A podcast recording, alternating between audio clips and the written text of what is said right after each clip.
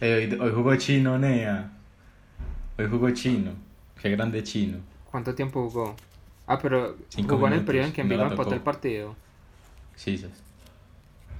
Ah, un Ah, sí, se se man jugó. O sea, sacaron a John Frey Salazar, que era la figura del partido. Metieron a Chino y empató en Viga. Pero bueno, Un saludo Qué para un saludo chino. para el hijo del precio. sí. Un saludo para el peor 10 de la Pony Fútbol. Ey, ey, ey, ey, no te metas. Ah, todos queremos, queremos vivir después de este podcast.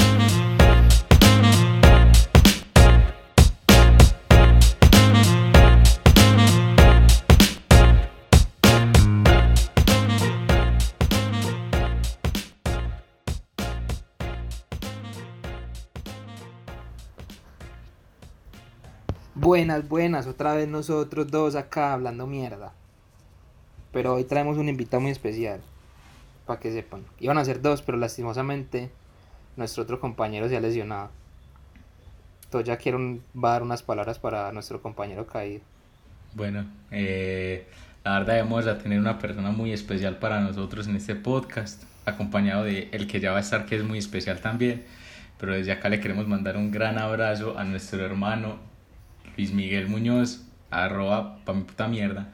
El man en Twitter que suplanta identidades de personajes políticos famosos de la ciudad eh, y del país. Le queremos mandar un saludo muy especial porque por ser un buen familiar, por ser una gran persona, se lesionó un pie con una lavadora y, y la verdad esperamos que se recupere pronto para que no solo nos pueda acompañar a nosotros acá en el podcast, sino que pueda seguir deslumbrando su talento en las canchas de Medellín en todas las modalidades posibles y en las ciclas pues porque también estuvo en Colombia. Un saludo para nuestro Bancolombia favorito. Pero sí, aquí estamos otra vez. Quien les habla, Felipe Incapié, Mateo Montoya, el que habla siempre. Señores. Eh, arroba, Argen- eh, arroba Argentoya, ¿cierto? Sí, señor. Y invitado, invitado top. De lo más profundo Nuestro de nuestros madre. Sangre de mi sangre. mi ignaciano favorito. Uy, esa declaración es bien polémica.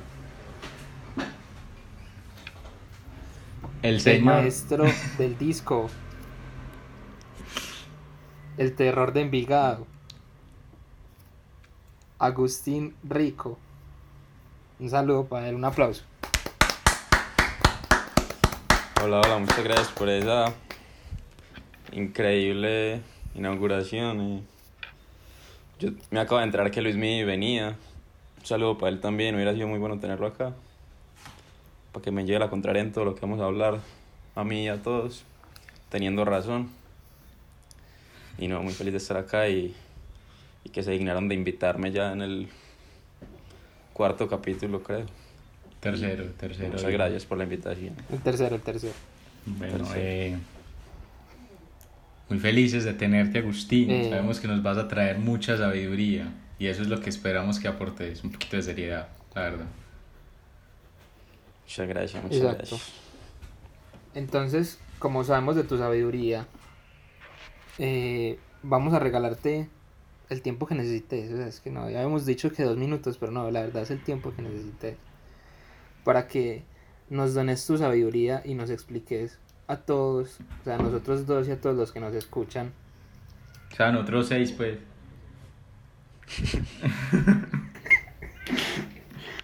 que nos, que nos cuentes por qué tu deporte elegido es el Ultimate. Adelante. Bueno, yo empecé a jugar Ultimate en el colegio. Primero Empecé que todo, un amigo. para, para que aclaren, ¿qué es el Ultimate? Bueno, el Ultimate, el Ultimate Frisbee. Es un deporte relativamente nuevo, sobre todo en Colombia. Es el deporte que se juega con el frisbee, con el platillo, con el plato, con el disco, como le quieran decir. Eh, el objetivo... Aclaramos. Para los que no saben, el frisbee es con lo que juegan los perros. Adelante. Exacto. Les- Técnicamente le, le pueden decir disco. Yo le digo frisbee también, pero, pero bueno. El objetivo del juego ¿eso, es... ¿Eso ofende o no a los jugadores del deporte? Pues como a los de básquetbol que les da rabia si uno patea un balón, o a los de voleibol y esas cosas. O no los ofende que uno les diga que juegan platillo, pues. Platillo, no, yo creo que yo creo que la peor palabra para utilizar es plato, platillo. Disco está muy bien, frisbee está muy bien porque de hecho el deporte se llama Ultimate Frisbee. Pero sí, de hecho si no dice plato, platillo, ya uno se sabrá que esa persona tiene cierto acercamiento con el deporte, pues por, por el comentario y y no es ofensivo, pues para mí no es ofensivo, la verdad. Entonces, Excelente. como Bueno, les venía no se diciendo, asusten, no se asusten, no, no se asusten, el podcast de hoy no es de Ultimate, pues. Sí, obvio, no. Sí, introducción a nuestro es la peor invitado, parte del pero no, podcast. no se asusten, no se vayan Sí, todavía. no vamos a hablar de Ultimate, pues obviamente no. Solo queríamos que nuestro invitado se sintiera cómodo, que se sintiera en casa. Listo. No, hago una pregunta para, para seguir con el tema del Ultimate, pues ya para terminar. ¿Es verdad que la gente que juega Ultimate lo hace para conocer culitos? Quizás. Quizás, muy bien. Sí, una pregunta más un personal. Una pregunta más personal. ¿Te ha servido a ti para crear nuevas relaciones interpersonales, ya sea con el sexo masculino y o femenino? Eh, no, respondiendo seriamente a la pregunta, yo sí le doy mucho de mi vida al Ultimate, la verdad. De tu vida personal, ¿cierto? De tu vida Sí, personal. sí. de mi vida Amorosa personal al sobre todo. Muy bien. Perfecto. Un saludo para Andrea. Sigamos. Eh, Bueno, no, el día de hoy sí les traemos, hoy, hoy no vamos a hablar de fútbol. Increíble. ¿Quién lo hubiera pensado? Este episodio hay que guardarlo. Vamos, resu- resulta y pasa que eh, nuestro invitado acá presente es uno de tantos expertos que hay en NBA por ahí. Uno de tantos adictos a la NBA. Uno de tantos que pagan para el ver pase. El NBA eh, pase. básquetbol absolutamente todos los días de su vida. Exacto. Es correcto. Entonces el día de hoy lo que vamos a hacer es que, bueno, Mateo y yo pues digamos que nos gusta, pero pues somos lo que se llama pues brutos, ¿cierto? Ignorantes Entonces- totales del tema. Sí. Ajá, casuales, come pollo, Exacto. básicamente. Para ser más precisos, come pollo del básquetbol, o sea, playoffs me los veo. Sí. Temporada regular, eh... Sí lo están dando. Pero no lo eso sí, busco. un no lo partito busco. que uno encuentra por ahí tan... Exacto, sí. Listo. Entonces vamos a hablar de... El día de hoy vamos a dar los equipos por los que votamos para el All-Star cada uno de nosotros. Vamos a empezar Mateo y yo y Agustín nos va a decir por qué estamos equivocados. Pero antes de que empecemos, Eh, también le quería, vamos a mandarle un saludo al Dave, a David Jaramillo, que va a ser uno de los próximos invitados también cuando volvamos a hablar de baloncesto, porque también es de las únicas personas que sabe baloncesto. El día de hoy no lo empleamos, pero es una ficha clave que usaremos después. Exacto, o sea, se vienen más podcasts de baloncesto. Se vienen más, más podcasts también de otros deportes, sino que ustedes saben que ahorita está todo lento, pero se vienen otros deportes también. Entonces, bueno, Empieza el amigo Felipe. Y no el Ultimate. No, jamás vamos a hablar de Ultimate. no, de Ultimate no, de Ultimate no. Ya, o Está sea, bien. los cinco minutos que le íbamos a dedicar al Ultimate Ya los cubrimos. Ya pasaron. Ya, pone muy bien.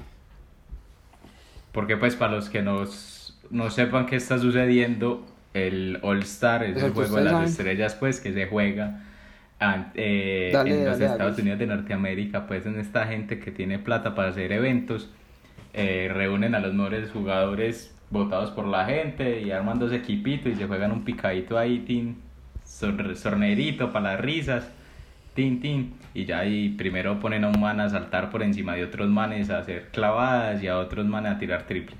Y ya pues es, una- es básicamente una payasada de gente que juega mucho. Ah, bueno, sí, decir eso, que, que en pro, pues, normalmente el All-Star es un fin de semana entero, es el fin de semana del All-Star. Exacto. Eh, no va a tener la misma duración. En el medio tiempo del juego, que es el evento principal, que es el juego que Mateo les acaba de decir, en el medio tiempo se van a hacer algunos de los eventos. No, no tengo muy claro cuáles, pero por ejemplo el show de talentos creo que se va a hacer en el medio tiempo, puede que el concurso de triples también.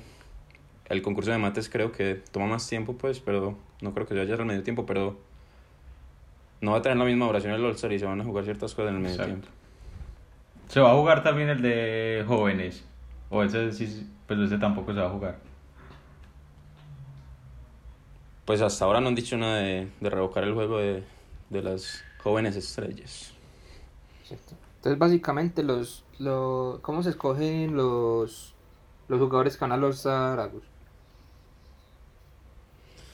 Bueno, entonces, primero decir que los, pues la población general, el cristiano promedio puede votar por quién va al All-Star, pero no es, no es la única criterio pues para llevar a, a los jugadores. Hay periodistas que también votan, hay votos de, co- pues, de entrenadores, de periodistas, de prensa, entonces, Como pasa en el Balón de Oro, por ejemplo. exactamente. Pero nosotros los, los giles laburantes votamos de la siguiente manera. Entonces, uno vota este y oeste. Ustedes saben que la NBA se divide en esas dos. eh, pues o existe esa separación entre, geo- geográfica entre este y oeste. Y uno vota. Entonces, normalmente, pues, digamos que clasifican a los jugadores entre frontcourt y backcourt, y backcourt como decir armadores y, y gente que ataca al aro. O sea, señores altos y señores no tan Eh, altos, básicamente. Exactamente. Exactamente. Listo. De los señores altos, pues uno escoge su equipo del este y del oeste. Entonces de los señores altos escoges tres, de los señores no tan altos escoges dos. Y así para el otro lado de la región, para el otro lado del país, perdón. Y eso es todo, así se vota. Listo. O sea, no- y nosotros todos armamos nuestros propios equipos, ¿cierto? De ambas conferencias. Sí, así es. Listo, entonces voy a comenzar yo dando los nombres, ¿cierto? Vamos a empezar por... Vamos a hablar primero del este. Vamos a decir los equipos del este de cada uno, ¿listo? Listo. Está bien. Entonces empiezo yo. Empiezo por el... Por los, empiezo por los señores altos. Entonces ríe, atento. Vale. Voy a decir los tres y usted me dicen que me equivoqué. O si es pasable. El primero es Kevin Durant. Bien. Ajá. El segundo, Sí, muy bien. De hecho, es, es el que está liderando en votos en, en el este. bien, o sea, estoy con la mayoría de la gente. Sí.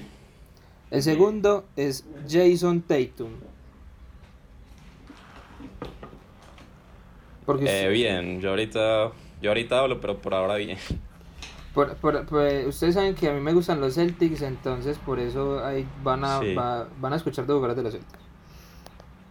Que igual pues tampoco, pues en mi, en mi concepto no está tan mal, pero los puse. El tercero es Jimmy Butler. Muy bien, muy bien, bien, me gusta mucho de voto. Sí, Yo claro sé que, sí. yo sé que él ríe ama a Butler, entonces ríe, háblanos. Ama el hit, entonces obviamente ama a Boston. Sí, pues así como, así como a Felipe le gusta Boston, a mí me gusta Miami. Y Jimmy es la estrella del equipo, entonces obviamente estoy de acuerdo con el voto. Yo también voté por Jimmy Butler y muy bien. O sea, no soy tan mal. No, por ahora nada mal, nada fuera de lo Bueno, ordinario. ahora eh, base y escolta. O sea, los que no son tan altos. Sí, Para los cristianos que escuchan el podcast. Harden, sí. La Porque- barba, sí. porque su barba y su barriga me, me, sedu- me sedujeron al principio de la temporada. Sí, total. Aquí hemos hablado mucho de los gordos y tengo un punto débil por los gordos. Eh, y Jalen Brown, de los Celtics. Sí, voto Celtic. Sí, yo creo que. Sí, voto Celtic, yo creo que ese es. Digamos, el, el más raro, el voto más raro que tenés ahí. Pero, pero no, está bien. Jalen Brown cuarto en los. En los señores no tan altos del este en votación, entonces. No está tan mal. él- Está bien. Sí, no está tan mal. Aunque yo no voté por él, me parece que hay mucha gente por la que votar antes, pero está bien. Listo, entonces ahora todos ya voy a decir los de él. Va. Bueno, en Sí. lo que viene siendo la conferencia del Este, en los señores altos, obviamente Durant, pues porque Sí. es Durant y porque las manos son más largas que los pies, entonces increíble.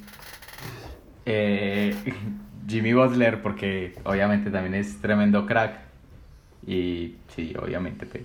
Y Bama de Bayo por gusto personal, la verdad. Pues porque es crack y me Sí. cae muy bien, entonces por eso voto por Adebayo. Sí. Eh, los señores no tan altos. Eh, este también va a ser muy extraño, pero chúpenla. Eh, Kyrie Irving, porque pues también es porque da unos abrazos geniales. Entonces, pues, obviamente tiene que estar Irving. Y el señor Derrick Rose, porque ese sí es un gusto increíble, porque Derrick Rose hubiera sido más grande que Michael Jordan si no se hubiera lesionado. Pero bueno, podemos continuar. Listo. A que el Rey me critique mi equipo. Listo, entonces primero decir que mi, mis postes, mis señores altos, las, las personas altas por las que yo te son las mismas que Mateo, Durant, Adebayo y Butler. Yo creo que Durant no tiene discusión, yo creo que es el, el mejor anotador de la liga en este momento. Eh, Adebayo, eh, no está mal decir que es un gusto personal, pero también creo que es un voto muy objetivo. Eh, Es tremendo señor Jimmy, baloncesto. Sí. En la ausencia de Jimmy ha sido la estrella del equipo defensiva y ofensivamente. Y se llama Bam Nea, obviamente tiene que Se estar. llama. Pues no se llamaban, pero le dicen Bam. Pues sí, obvio. Pues sí, Entonces, porque sé quién le va a decir el nombre, pues. Sí, sí. Entonces se le dice Bam y ya.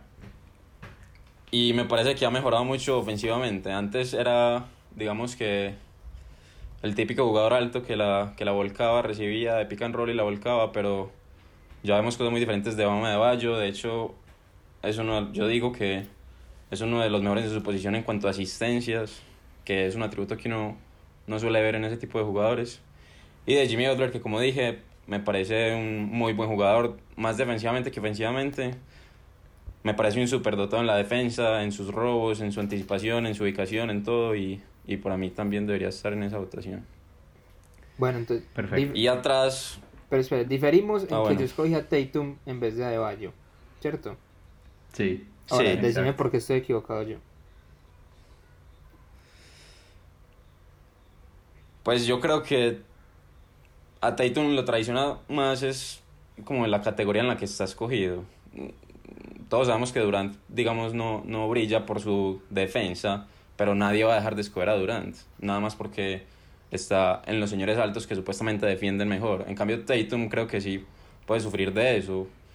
Normalmente, uno, como les dije, uno busca defensa ahí y Tatum no es un jugador defensivo, es un jugador ofensivo. Entonces, yo creo que sí, Ta- Tatum incluso pudo haberle ayudado a estar en los, en los señores no tan altos. Es verdad que puede que su competencia hubiera aumentado, pero no.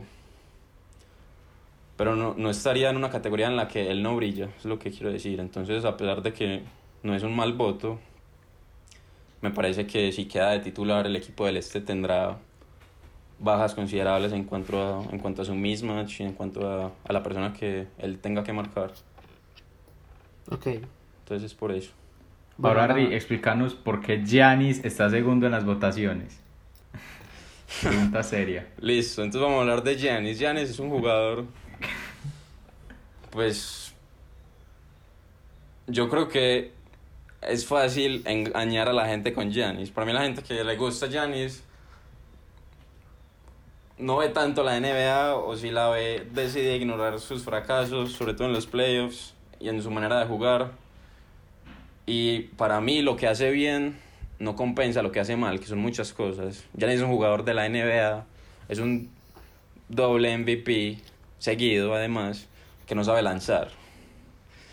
Para mí eso es inconcebible. Para mí un- el mejor jugador de la NBA, sobre todo veces seguidas, tiene que ser un tipo que sepa lanzar, pues estamos hablando de básquetbol, es como un tipo que no importa que el balón de oro se lo gane un arquero, al menos al balón le debe saber pegar, al menos un penalti tiene que saber cobrar. Obviamente no, toda, no todo el mundo hace todo bien, pero para mí es inconcebible que, pues, Sí. no que esté en la liga, que esté en la liga lo puede estar y, y, y tiene muchas cosas que aportar en las cosas que hace bien, pero evidentemente no es el mejor y no me parece, me parece que hace lo que hace bien, que es atacar el aro, me parece que sí lo hace mejor que todo el mundo, pero, pero no es un jugador que yo quiera ver en el All-Star. No es un jugador que. Es que ese es, la, ese es el encanto del All-Star, ver los mejores jugadores del mundo en una misma cancha jugando el mismo partido. Lo que él hace, yo no lo quiero ver en ese partido. Yo no quiero ver a alguien corriendo en línea, en línea recta en el único partido que tengo del año que los puedo ver a todos jugando contra todos. Entonces, por eso yo no lo voto.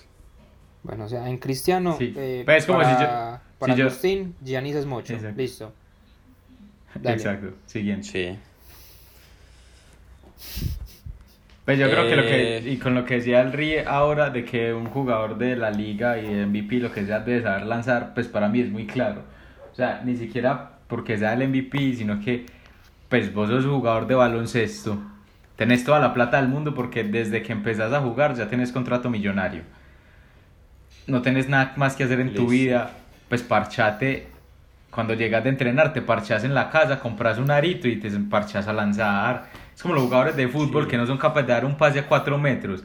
O sea, si el entrenamiento no te abarca porque son dos horas al día y digamos que te pusieron a trabajar otra cosa, vos llegas a tu casa de 15 mil millones de pesos y te pones a tocar contra la paredcita hasta que seas capaz de tocarla bien. Es lo mismo. Vos llegas a tu casa de 100 millones de dólares, compras un arito que vale 30, lo parchas en una pared y te parchas a lanzar. Es, pues es- para mí me parece increíble que la, es como lo más fundamental de ambos deportes, el pase en el fútbol y el lanzamiento en el baloncesto, lo tenés que saber hacer bien, así no sea tu cualidad principal, pues, o sea, es, es algo Sí. muy sencillo como para que lo hagas mal. Sí, y hablando pues de los lanzamientos de campo, que es preferible ser una persona que ya sabe atacar el aro, que tiene la talla, que tiene el físico y no saber lanzar, a ser un enano que lanza muy bien. Si, si vos medís un 80 en la NBA nunca vas a poder atacar el aro bien, o, o tenés que ser un dios del drible, que no es- fácil de aprender. Lanzar es una mecánica que yo digo que se puede entrenar, así como dice Mateo. Hablando de los tiros de campo, pero es que Yanis, tiros libres. Atacas el aro yo no sé cuántas veces en un partido, la mitad de esas te hacen falta y vas a lanzar dos tiros libres o uno. Entonces, el tiro más fácil de todo el juego hay que saberlo cobrar, sobre todo cuando te pitan tantos. Es como que Harden, que es el jugador que más faltas le hacen en la liga, no sepa cobrar tiros libres. Sería un desperdicio muy grande y yo creo que él lo sabe. Pero para mí, por eso no está en, en, en mi voto. Bueno, entonces Rick, termina Bien. tu, tu equipo. Eh, listo, eh, vamos a hablar de jugadores que no votamos, pues como menciones honorables al final o... Sí, Sí, después Pues primero terminar el equipo y ya después hablamos de, de los que Está no bien. votamos. Listo, yo atrás voté por Brooklyn, o sea, James Harden y Kyrie Irving. Kyrie Irving.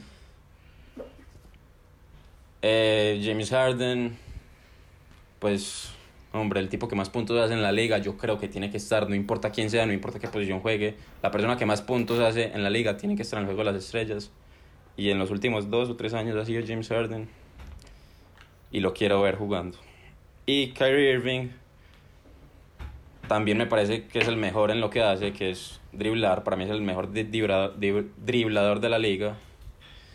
Y es algo que es muy atractivo y, y como les vengo diciendo de eso se trata el juego de las estrellas. Entonces ver a una persona driblarse a tres o cuatro de los mejores jugadores del país, pues yo sí lo quiero ver y, y por eso lo voto. Listo. Entonces, vamos a repasar.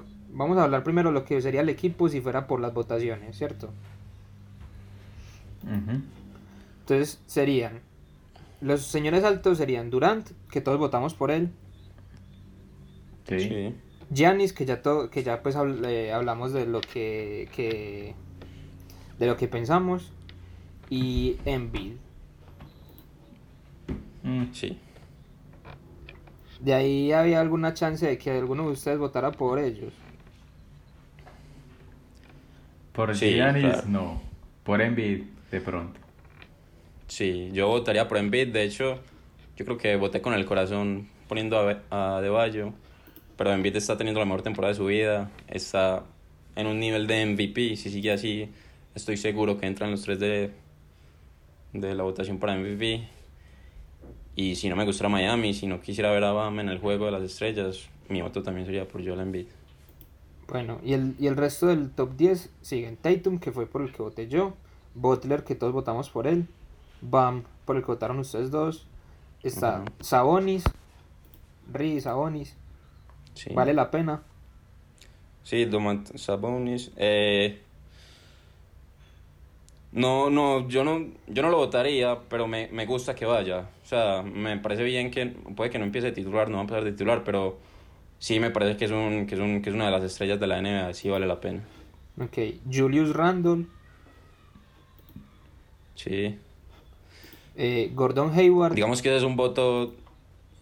Sí, hablemos de Julius Randle un, un momento. Digamos que es un voto de su temporada, sobre todo jugando en New York, que sabemos que es probablemente el peor equipo de la liga.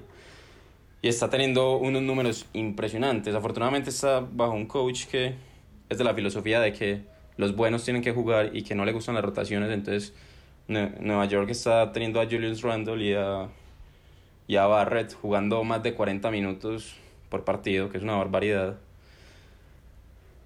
Y está, y está promediando unos números increíbles. Está haciendo más puntos que Anthony Davis. Está teniendo mejor porcentaje de, de tres puntos que Lillard. Está teniendo más rebotes que Bama de Bayo. Entonces, vale la pena verlo. Y, y, y a mí me parece que quien tenga una temporada de estrella sin serlo durante sus últimos años, me parece que, que tiene que estar en el juego. ok, y cierran la lista Gordon Hayward y Jeremy Grant. Sí, eh, de Jeremy Grant, pues yo creo, pues para mí entraría en las votaciones de, de jugador que más mejoró, de Most Improved Player. Está liderando a Detroit, el equipo que siempre lo hemos conocido como el equipo de Blake Griffin. Y lo está liderando en puntos y, y me parece que Sí, está la teniendo una, una temporada muy buena. De Gordon Hayward. eh, yo no votaría por Gordon Hayward. Me parece que es un jugador promedio, ataca muy bien, lanza muy bien. Es muy bueno ofensivamente. Pero me parece que hay votos más interesantes en, en esa conferencia. Es cierto que estamos hablando de la conferencia débil, entre comillas. Pero me parece que hay mejores votos que Gordon Hayward. Ok, y de los eh, señores no tan altos, el que lidera es uno que por el que ninguno de nosotros votó, que es Bradley Beal. Sí. Bueno, Bradley Beal, eh, un anotador increíble también. Eh, va liderando en puntos por partido en esta temporada. ¿Qué pasa con Bradley? Que juega en un equipo horrible. Juega en Washington. Mm, Nadie se explica qué le pasa a Washington en los últimos años. Han tenido jugadores muy buenos ofensivamente. Lo que pasa con Washington es, eh, digamos, en términos del fútbol, mete cuatro, pero le meten siete. Entonces, pues, así no se gana. Sí, Bueno, pero es de los mejores jugadores de la conferencia y, y sí, me parece que, que tiene bien merecido ese primer lugar. ok, y los, eh, bueno, sigue Kyrie, que creo que ya, ya hablamos de él, Harden lo mismo, Jaylen Brown que fue mi voto, que ya el Rey nos dijo porque él no lo consideraría, Eh, y completa la lista Levine, Young, Colin Sexton, Derrick Rose, Russell Westbrook y Fred Van Vliet, de, de esos que, digamos, a quien, quién pensás vos que merece como ese cupo, por quien vos le darías como una mención honorable. Eh, Zach Lavin definitivamente lo es. Se está echando al hombro a, a Chicago. Vimos cómo ganó este último partido con un triple en la cara del rival. Pero lo que llaman un tiro clutch. Muy buen jugador ofensivamente. Eh, todos los conocíamos pues por sus mates. Es campeón del, del evento de mates, pero terminó siendo un jugador no distinto, porque eso lo sigue haciendo, pero mucho más completo. Entonces lanza triples eh, con la marca encima, eh, dribla, arma, asiste. Entonces me parece que, que sí, que debe estar ahí. Colin Sexton en Cleveland, lo mismo que Lavin, se está echando el hombro del equipo ofensivamente. De hecho, vimos como barrió con Brooklyn en, en tiempo fuera. Para mí, la mejor actuación individual que ha tenido un jugador en esta temporada, sobre todo en tiempo fuera. Eh, tiempo fuera no, en tiempo extra. Eh, Westbrook, pues porque todos lo sabemos, digamos que es un voto de nombre, pero a mí no me parece que se merezca eh, su lugar en este partido de este año. Y Trey Young, Trey Young, todos sabemos lo que juega Trey Young, todos sabemos lo que hace Trey Young, desde donde lanza, con la eficiencia que lanza, los pases que hace. Pero para mí Trey Young tiene un pecado. Y es que, y mucha, es de lo que muchos le critican a Harden, y es que arruina el juego. cuando uno ve a Harden, sobre todo en, en, en Houston, cada posición de Houston no solo era en las manos de Harden, sino que terminaba en falta. Eso es un juego lento, es un juego aburrido de ver. Y Trae Young está haciendo algo similar. Está fabricando una falta de la cual ya se está hablando, porque Young adelanta su marca, cuando su marca está detrás de él, salta, para, salta y se tira para atrás. Entonces la marca que está detrás lo golpea y en gesto de lanzamiento eso es falta. El reglamento, pues para el reglamento es falta, pero digamos que es una falta de esas que, que entorpecen el juego y que, y que, y que perfectamente... Él no tendría que hacer esa falta. Y esas que se van a revisar, porque eso, pues si no estoy mal, eso pasó también con Harden. Y de hecho se, se revisó y se cambió esa norma. Exactamente. una falta para que también fabricaba Harden. Eso. Eh, es el mismo caso. Y para mí también merece revisión. Probablemente no la tendremos esta temporada, pero si lo sigue haciendo, si lo imitan, eh, probablemente la, tendremos esa regla revisada. O sea, se está pasando de canchero, pues. Háblame de... Exacto. Sí. Háblame de Eric Rose, por favor. Derrick Rose. El mayor easy que tiene la NBA. ¿Qué hubiera pasado si Derrick Rose no se hubiera lesionado tres veces su rodilla? ¿Qué pasa si Chicago lo hubiera conservado? En ese momento está en Nueva York, llegó a Nueva York. Todo el mundo lo sabe. Llegó a Nueva York, volvió a Nueva York, que él siempre ha dicho que se siente muy bien en Nueva York. Está jugando muy bien con Nueva York. Pero para mí ya es uno de esos, digamos así, de esos perros viejos que todo el mundo sabe que son muy buenos, todo el mundo sabe que son muy inteligentes, que pueden asistir mucho a su equipo no solo en la cancha, sino en el vestuario. Lo quiero ver en el juego de las estrellas, sí, por, por corazón, por lo que Derrick Rose significan los fans de la NBA hay mejores que él en su posición también, pero a mí me pues personalmente me hace feliz que Derrick Rose pueda ir otra vez a un juego de las estrellas. O sea, estás diciendo que Derrick Rose es básicamente el Cristian Marrugo del baloncesto. Más o menos, sí. O el Neider Yesid Morantes. Eh, yo creo que más bien Neider, sí. Excelente. Muy bien.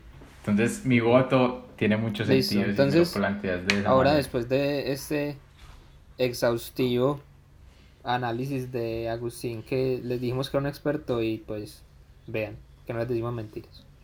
El man sabe. Entonces vamos a pasar a oeste. Entonces otra vez voy yo, de primero. En este, en este la verdad. Eh, pues, bueno, voy a empezar y ya. Es bien complejo. Los de atrás. Ven, los de atrás no, los señores grandes. Los de adelante. Los de adelante. Sí. Eh, Lebron, ¿cierto? Pues creo que, pues, no me digan que, pues, obviamente Lebron, ¿cierto? Sí. Eh, sí. Nikola Jokic. Sí. Y Anthony Davis. La ceja. Sí. Sí. sí. Esos son mis tres. Tremendo. Y los... Bien los bajitos eh, son Curry y Luka Doncic. Sí. Bien. Bueno. Melo. bien. Sí, bien. Sí, bien. ¿Qué pasa? Que estamos hablando de la conferencia fuerte, sobre todo en esta parte de los no tan altos. Y solo hay dos para ellos. Sí, Entonces, bien, hay muchos me gustan, pero solo puedo votar por dos y ahorita les cuento. Bueno. Entonces, eh, al menos en temas de votaciones, creo que los que yo voté son de los que están liderando. Entonces, sí, no estoy tan, no estás perdido. Sí, total. bien, bien. Bueno, el mate. Bueno, los, los míos. Obviamente el Brony. Eh, la ceja para mí. Y también obviamente con el corazón, Carmelo. Y eh, Carmelo. los señores que no son tan alticos. Obviamente Curry y ya Morant, pero realmente ese voto es más por la temporada pasada, pero igual. Ya Morant. Chamorant, listo. Listo, ahora mis votos. Dale. Eh, adelante. LeBron James. King James. Nikola Jokic. Y Kawhi Leonard. Sí. Los tres Que están liderando. votó por Kawhi, creo. No, pero son No, los porque tres que Kawhi están liderando. los Clippers. Los tres que están liderando la votación. Pero es... Sí, Sí. pero es que votar por alguien de los Clippers es como Sí. votar por alguien del Paris Saint Germain. Entonces es como, eh, Listo. pero bueno. Y atrás, Curry. Y probablemente mi segundo jugador favorito de toda la liga después de Jimmy Butler, Damian Lillard. A vos te encanta La Lillard, mueve, vos tenés sueños húmedos con, con el viejo Sí. Damián. Con Damián. No voy a decir que son frecuentes, pero sí. Pobres boxers, hombre. Bueno, Ri, dale. Contanos porque... Bueno, pues, no, mentiras. Entonces vos, los tres de adelante son LeBron James, que pues creo que no tiene ninguna discusión. Sí. Eh, Jokic, votaste vos por Jokic. Sí. Hablando de Jokic, porque yo creo que Jokic proba- probablemente no sea un jugador conocido para los casuales. Listo. Jokic es más o menos el Harden del aro. Es un gordito, alto. Pero gordito. Pero un genio. Para mí un genio. Para mí el mejor, el mejor en su posición de toda la liga, el mejor pivot de toda la NBA. Es cierto que no es el pivot típico, no es eh, Dwight Howard en su época, no es Shaquille O'Neal, no es ese, ese, ese pivot fuerte, grande, pero tiene algo que nadie más hace y es cómo pasa el balón. Atacando el aro, pues es, es muy, es muy, es muy bonito ver cómo atacando el aro se hacen pases cortos que nadie más espera y que, y que son de un momento para otro. Entonces pasas el balón, el, la marca contraria ya se jugó por vos y punto. Entonces, y eso él lo hace como nadie más. Y, y para mí eso es una genialidad que en su posición nunca la vemos y por eso yo voté por él. Ok. Y Kawhi. Pues que creo que Kawhi es un jugador, digamos, eh, Sí, top, ¿cierto? Y ya hemos visto lo que, lo que es capaz de hacer, lo vimos con Sí. Toronto, especialmente, también con los Spurs. Pero creo que esa temporada con Toronto fue particularmente buena. Ahorita como le está yendo en los Clippers, güey. pues en los Clippers, no sé si gracias a su banca, gracias a su técnico, si lo... Yo creo que responde un tema pues de, de salud y de conservarlo, pero él no está jugando tantos minutos, incluso no está jugando tantos partidos, hay partidos que no juega, que lo guardan. Pero cuando juega, me parece que es una de las mejores estrellas de la liga. Me parece un jugador muy completo. Para mí no hay nada que él no sepa hacer. Defendiendo ya todo, vi- ya todo lo vimos en San Antonio, eh, jugador defensivo del año. Eh, y ofensivamente, como vos decís, lo vimos en Toronto. Entonces, lanza buenos triples, ataca muy bien el aro, tiene un juego mediano impecable. Y para mí, en este momento en el que está, es el jugador más completo de la liga. Y por eso yo lo voté por encima de Anthony Davis. Es cierto que Anthony Davis también es un jugador muy completo. Defensivo, ofensivamente todo lo hace bien. Pero para mí el éxito de Anthony Davis es porque llegó al lugar que debía llegar. Es un súper complemento para LeBron James. Lo hizo muy bien. hizo lo que tenía que hacer, que era promediar más de 20 puntos, no depender tanto ofensivamente de LeBron James, quitarle cierta presión a, a James, sobre todo que ya no ataca tanto el aro, que ya no es tan explosivo y esa función él la está cumpliendo muy muy bien y, y ni siquiera estoy hablando de lo que hace defensivamente. para los Lakers, que es un equipo que si no fuera por él, estoy seguro que sufrirían mucho en ese aspecto. Sin embargo, para mí el voto, como, como la mayoría de personas, va para Kawhi. Porque estoy seguro que Anthony Davis va a pasar y, y lo prefiero ver a él de titular, la verdad. Lo prefiero ver a él de titular que Anthony Davis. Em- Empezando porque quiero ver a LeBron con Kawhi. No quiero ver a LeBron con Davis, que lo veo día por medio, porque juegan el mismo equipo. Entonces me parece una combinación interesante que esté con Kawhi Leonard, LeBron. Ok, y vos votaste Curry y Lillard, entonces Curry creo que está teniendo una temporada muy buena después de un tiempo de no, no, Sí. no tan bueno. Y no, habla, dale, háblanos aparte de... la lesión que igual fue un año sin mano prácticamente. Exacto. Sí, así es. Entonces dale, háblanos pues de... Creo que Curry todos lo hemos visto porque además Curry es un jugador muy mediático y que por lo que hace Sí. lo vemos mucho. Pero hablarnos más que todo es de, Sí. de Lillard que tal vez no es tan conocido. Listo, Lillard juega en Portland. eh, es de un perfil muy parecido a Curry. Siendo Curry mejor, pero así como Curry empezó a establecer que esta liga es de los triples, de los tripleros, y que el, y que el tiro que probablemente la mayoría de equipos están buscando es los triples. Lillard llevó eso a otro nivel y dijo, es que se puede anotar desde 32 pies, desde el logo, de hecho, no sé si han escuchado esa expresión, que es un tiro desde el logo, Sí. pues porque en, la, en, la- en las canchas de la NBA el logo del equipo está en el centro, entonces casi que tirar desde mitad de cancha, entonces muchos le dicen logo Lillard, y él demostró que desde ahí se puede tirar eficientemente, entonces que no es un tiro porque sí, que no es un tiro porque el No es una payasada, pues. O sea, Ajá. no es solo por, sino que es un tiro por hacer eficiente. el show, sino que sirve. Ajá.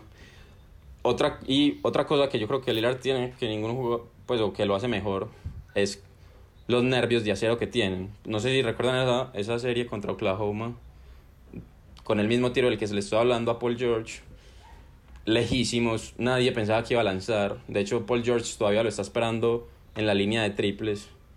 Y Lillard da un paso al costado y lanza. Listo, Oklahoma para su casa. Entonces yo creo que es una persona, es un jugador que no tiene miedo de tomar esos tiros y que, y que digamos que ejerce una presión en el rival increíble. De hecho, eh, en uno de estos juegos, esta temporada, no sé si saben que a veces la liga le pone micrófono a los jugadores y se escucha lo que ellos dicen. Sí.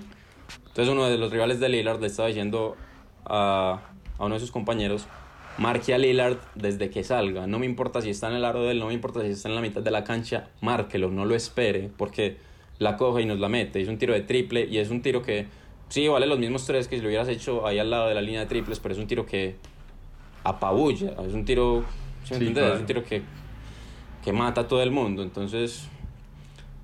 Eso es una herramienta, obviamente estoy hablando solo de una herramienta, pero me parece un jugador, un, un armador en, toda la, en todo el sentido de la palabra y, y, y con unos nervios de acero que en el básquetbol por, por las características del juego, porque, porque no importa si perdes por uno, porque el reloj muchas veces te condiciona, porque hay muchas cosas encima de vos mucho tiempo en momentos muy importantes, me parece que es un jugador que lo quiero ver en, en, en el juego de las estrellas.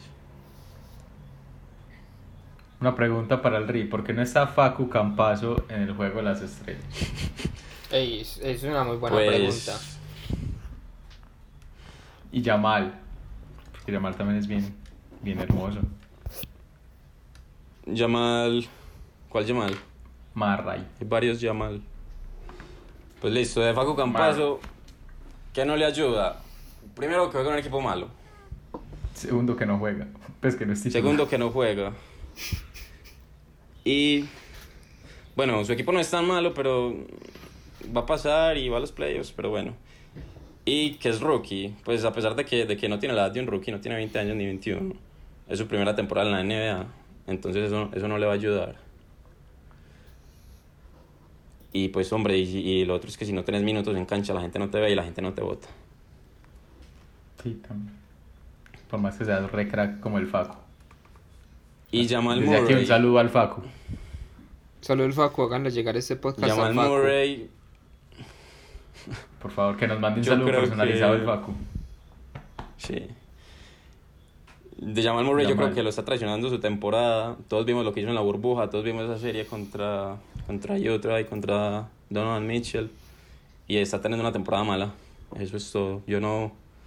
Yo, creo, yo sí creo que pues es un jugador muy bueno, es un jugador que puede ir al juego de las estrellas, sobre todo por, por las votaciones. Es que, por ejemplo, de los que les quería hablar, que de lo que les quería hablar es que, por ejemplo, Alex Caruso, que es un jugador que no promedia 12 puntos, está de décimo en las votaciones de los fans. Y eso es un chiste. Que Clay Thompson, que siendo Clay Thompson no ha jugado un solo minuto en toda la temporada, está de octavo. Eso es otro chiste. Entonces, y que no va a estar para el juego de las estrellas. Entonces, digamos que esos dos puede que le esté quitando su lugar, sin duda. Si estuviéramos viendo el puesto 11, 12, 13, yo creo que ahí estaría. Pero también hay que decir que no está teniendo una buena temporada. Y no está siendo el jugador que vimos en la burbuja. Bueno, entonces hablando de los de los top en las votaciones del top 10. Entonces adelante eh, están LeBron, Jokic, Leonard y Davis, que ya hablamos de ellos. Paul George, Zion Williamson. Algo que rescatar ahí. No, Paul George lo tiene merecido, es una estrella de la NBA sin duda.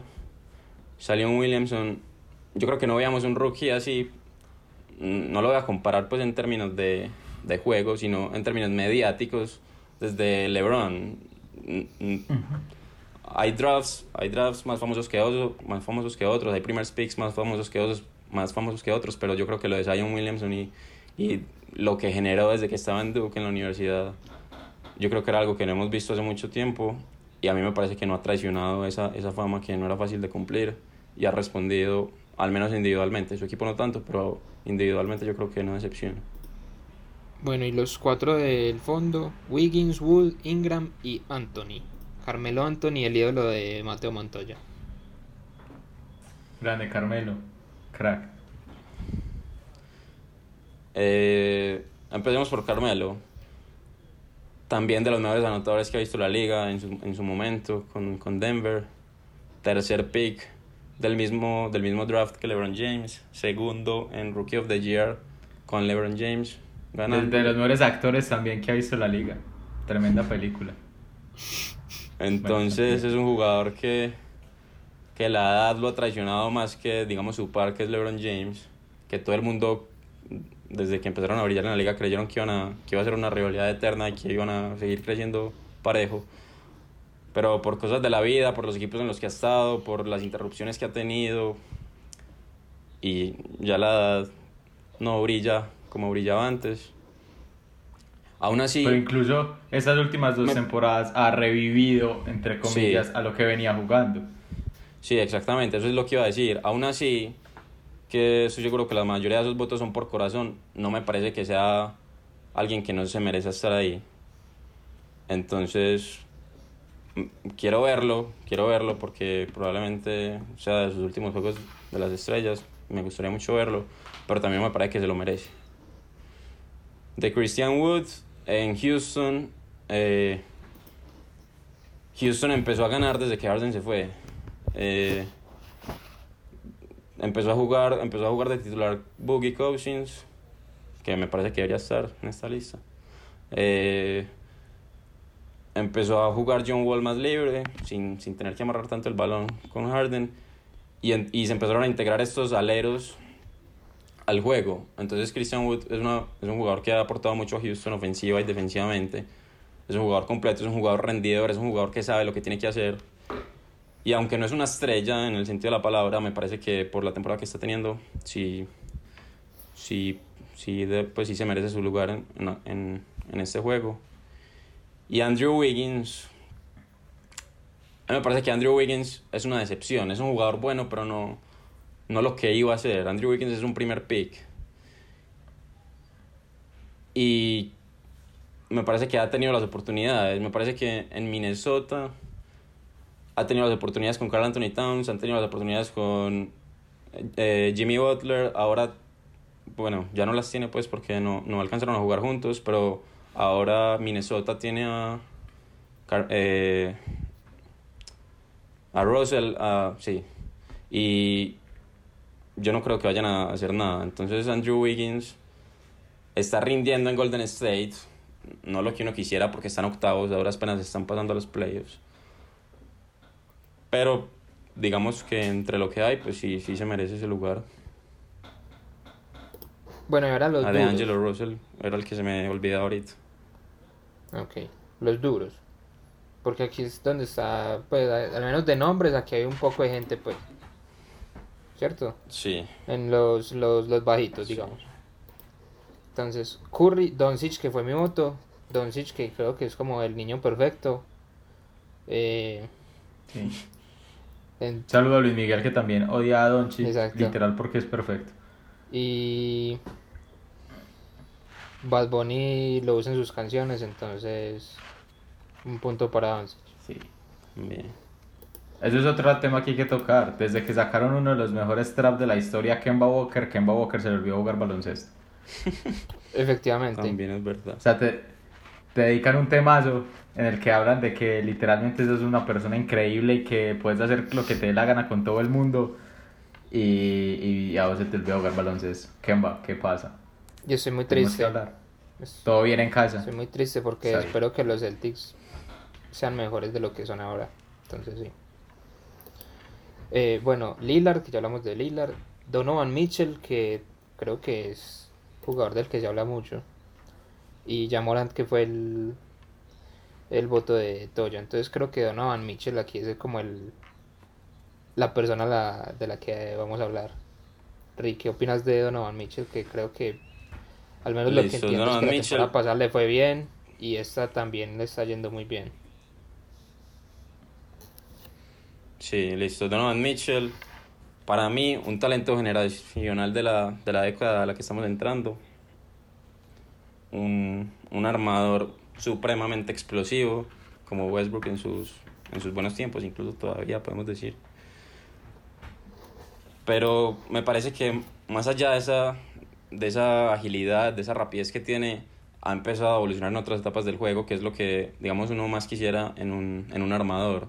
Entonces tiene un, un centro, un pivot como Rudy Gobert, que tampoco estaba, por cierto, en, en las votaciones. Y es una combinación perfecta para poder penetrar. Uno cree que si uno tiene una persona muy alta que sí, que siempre va a estar en el aro, entonces eso va, va a ocupar el espacio y no necesariamente es así. Mucha gente, muchas veces se van a preocupar de él en el aro y el aro, a pesar de ser un espacio no muy grande, pues estamos hablando de milésimas de segundo, entonces hay oportunidades para tomar ahí y me parece que es un buen complemento que tenga a, a ese, a ese jugador. Y lo rodean otros jugadores muy bien, lo rodean tiradores, entonces digamos que tiene lo que uno diría el equipo ideal en cuanto a, en cuanto a roles. Tiene un pivot muy fuerte, muy alto, muy defensivo. Tiene tiradores que abren la cancha y lo tienen a él que es explosivo y ataca claro. Entonces es un equipo muy balanceado y es un equipo en el que él puede brillar. Ya todos vimos lo que hizo en la burbuja, promediando 40 puntos en una serie de playoffs, que eso no lo veíamos hace muchísimo tiempo, echándose su equipo al hombro.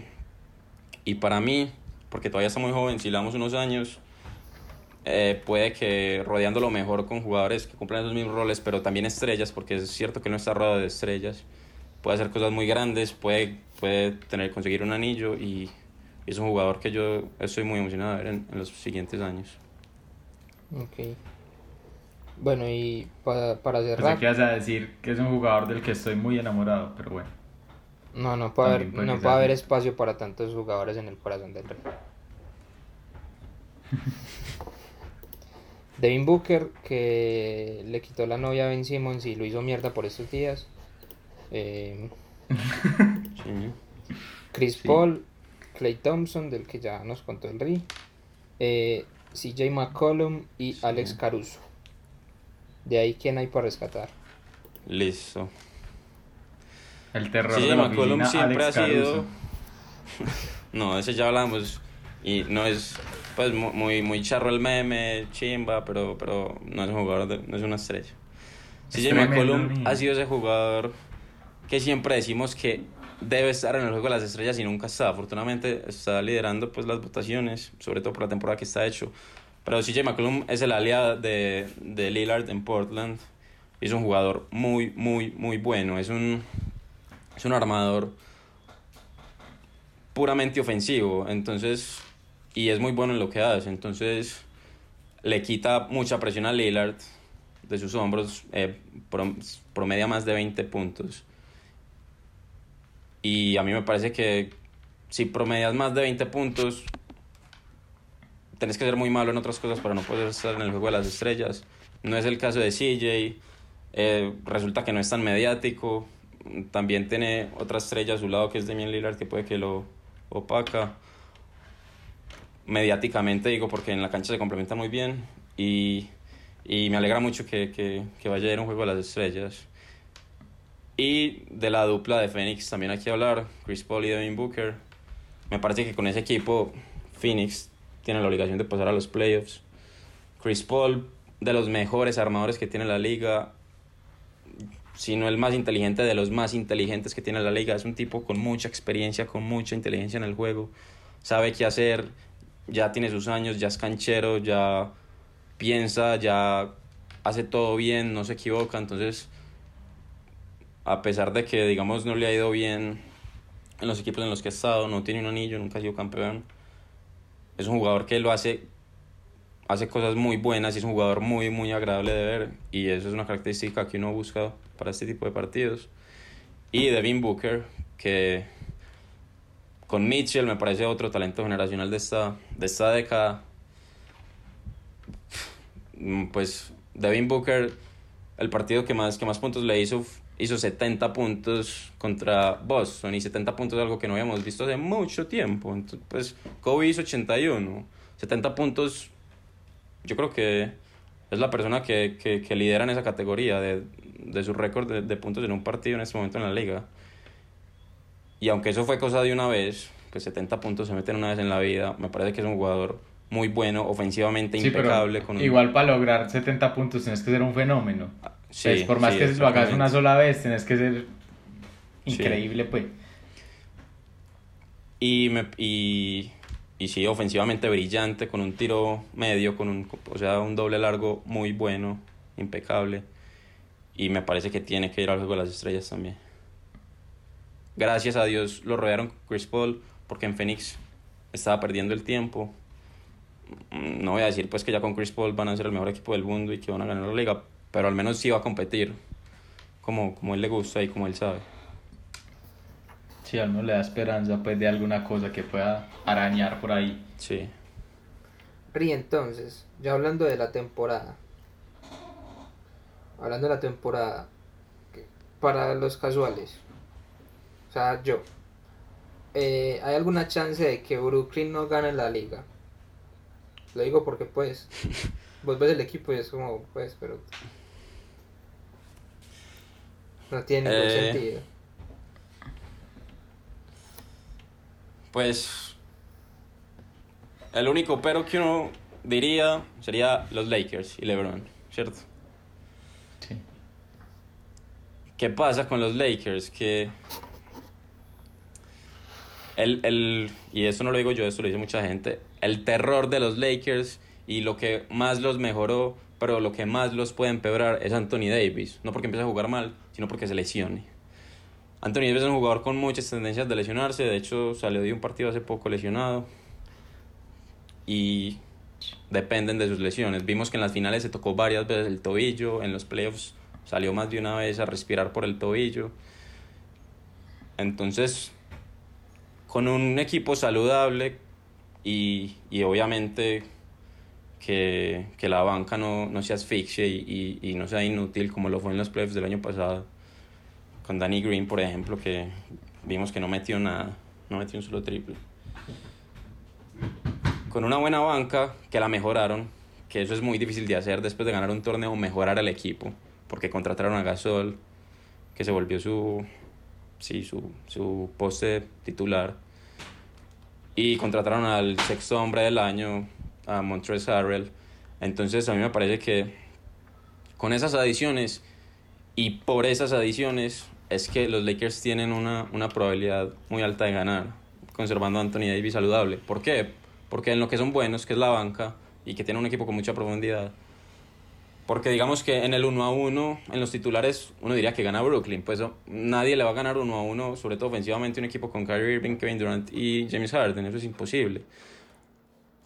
Lo que pasa es que el básquetbol es, es, es, un deporte en el que no se pueden jugar todo el tiempo y no puedes tener los titulares todo el tiempo en cancha. Y, y, por, y es cierto que en playoffs el tiempo de la banca se reduce, pero quieras o no van a jugar que 8 minutos, 7 minutos y te pueden sacar ventaja en ese tiempo. Entonces, ese es el pecado de Brooklyn, que para adquirir lo que ahora tienen tuvieron que sacar la casa por la ventana y no tienen nada en la banca. Entonces, va a depender, va a depender mucho físicamente de, sus, de sus jugadores, sobre todo que sabemos que en la NBA las series son largas, no es, no es, no es ni siquiera ida y vuelta, no es un partido único, son series al mejor de siete y que, que, en encuentros reñidos se puede ir a siete partidos y es una carga física muy grande, sobre todo en una final que ya venís con, con toda la carga de los playoffs. Y dependes más de tu banca. Entonces, es cierto que en la final a todo el mundo se le van las luces y todo el mundo juega y nadie siente el cansancio y, y todo el mundo quiere jugar y, y, y, todo el mundo está cansado, pero, pero la banca en el básquetbol es una, es una parte muy importante. Y yo creo que por ahí, y teniendo en cuenta la salud de Anthony Davis, los Lakers pueden ganar. Si vos tuvieras que hacer una predicción, una predicción, ¿cuál sería? ¿Quién es el campeón de la NBA? Yo diría que los Lakers repiten. Ok. Pero dirías que la final o sea, estás... sería Lakers-Brooklyn, ¿no? Diría que la final es Lakers-Brooklyn, sí. O sea, estás dando por fuera a los Knicks. Me parece una irresponsabilidad total, pero bueno, cada quien decide lo que Los quiera Knicks, decir. el mejor equipo de la liga. Ah, bueno, y además acá a todos nos gustan Sí, equipos de, del este que pues no van a ganar ninguno, tristemente. Exacto.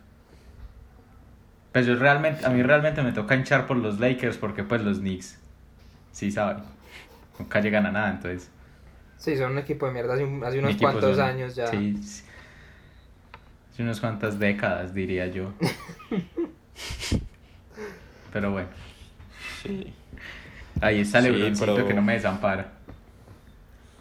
Pero yo creo que vamos a tener unas finales muy interesantes, unos playoffs, unos playoffs muy interesantes. Vamos a ver si por fin Milwaukee hace algo en los playoffs.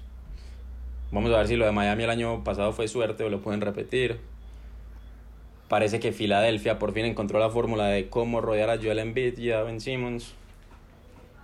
Entonces, sobre todo por esa conferencia, me parece que, que los playoffs pueden estar muy, muy interesantes. Por el otro lado, no tanto, porque los- la dinastía de los Lakers es incluso en su propia conferencia es mayor que la de Brooklyn en la suya. Pero también podemos ver cosas interesantes con Portland, con los Clippers, que pues por roster uno nunca los puede descartar. Sí, pues van a Vamos a llegar y ver. van a empezar a ganar 3-0 una serie y probablemente la pierdan, pero Sí. pues eso es charro y Sí. emocionante. Vamos a ver qué hace Golden State sin, sin Clay pasando a los playoffs. Y sí, yo creo que en este momento la, la conferencia más atractiva, sobre todo en los playoffs, va a ser la del Este. Pero sin duda la final siempre, siempre es un partidazo y, y miremos a ver si se, si se cumple ese encuentro de los Lakers contra Brooklyn y, y tener un muy buen partido. Bueno, Ri, Qué tremenda cátedra acaba de dar Agustín, por favor. sí, Para la gente que no entiende nada, probablemente siga sin entender, pero al menos los que un sí poquito. medio saben algo, exacto, y los que medio saben algo, ese señor los acaba de aterrizar, los acaba de guiar en muchas cosas. Entonces agradecemos profundamente al RI por esta clase teórica de baloncesto que acaba de dictar. Un aplauso. No, Ri, ¿cómo, muchachos, muchas gracias a ustedes. ¿cómo te sentiste eso? Cuéntanos, ¿cómo te sentiste Eh, en tu primer podcast? Pues porque obviamente vas a volver.